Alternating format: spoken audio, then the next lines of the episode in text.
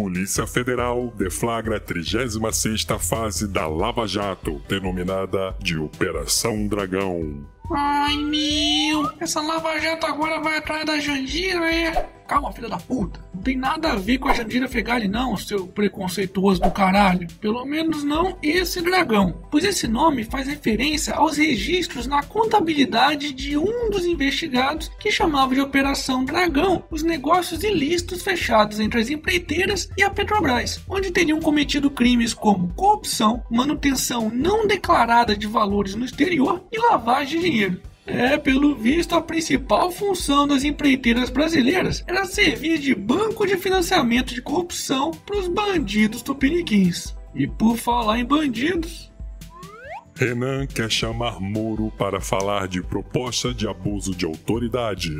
Acredite se quiser, o atual presidente do Senado, o arrombado do Renan Calheiros, que é investigado na Lava Jato e já coleciona 11 inquéritos no STF, afirmou que gostaria de bater um papinho com o juiz Sérgio Moro a respeito da proposta que tramita no Senado sobre o abuso de autoridade. Para quem não sabe, a tal proposta visa aplicar punições a juízes que divulgarem antes da instalação da ação penal qualquer tipo de relatório, documento ou papel obtido que seja um resultado de escutas telefônicas. Ou seja, se essa proposta estivesse valendo na época em que o Moro divulgou aquelas escutas com vários vagabundos com foro privilegiado, incluindo aquela conversa da filha de uma puta com o Molusco, quem iria acabar parando no banco dos réus seria o próprio juiz. Vale lembrar que o Moro já se manifestou sobre esse assunto em algumas oportunidades e chegou a classificar essa proposta como um risco às investigações da Lava Jato. É, Renan, se não fosse esse seu foro privilegiado, com certeza quem iria te convidar para bater um papinho seria o Moro, mas em Curitiba. Hashtag fim do foro privilegiado já. Momento E aí, já tá inscrito no canal? Não? Ô oh, caralho, então se inscreve nessa porra. Bora bugar esse YouTube e fazer essa merda chegar a um milhão até o final do ano. Que é canal do otário, porra.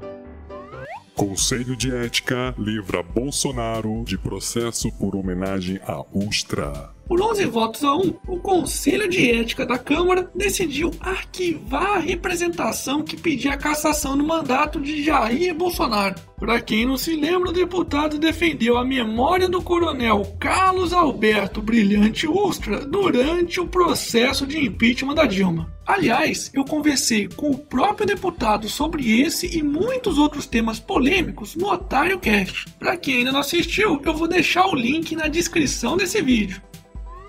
Câmara conclui votação do projeto que acaba com a obrigatoriedade da Petrobras no pré-sal.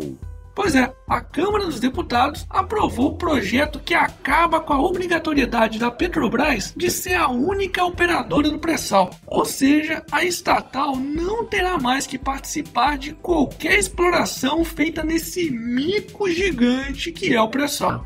Ai meu, mas vocês vão entregar tudo de mão beijada pros gringos, seus entreguistas golpistas. Calma, filha da puta, não vai entregar porra nenhuma. Quem explorar o pré-sal terá que pagar royalties e além disso vai gerar emprego pro país. Agora só falta a aprovação do bananão do Temer para nos livrarmos desse King Kong. Hashtag maldição do pré-sal. E para finalizarmos essa edição, com Neymar e Messi, Brasil e Argentina disputam eliminatórias da Copa de 2018. É mesmo, é.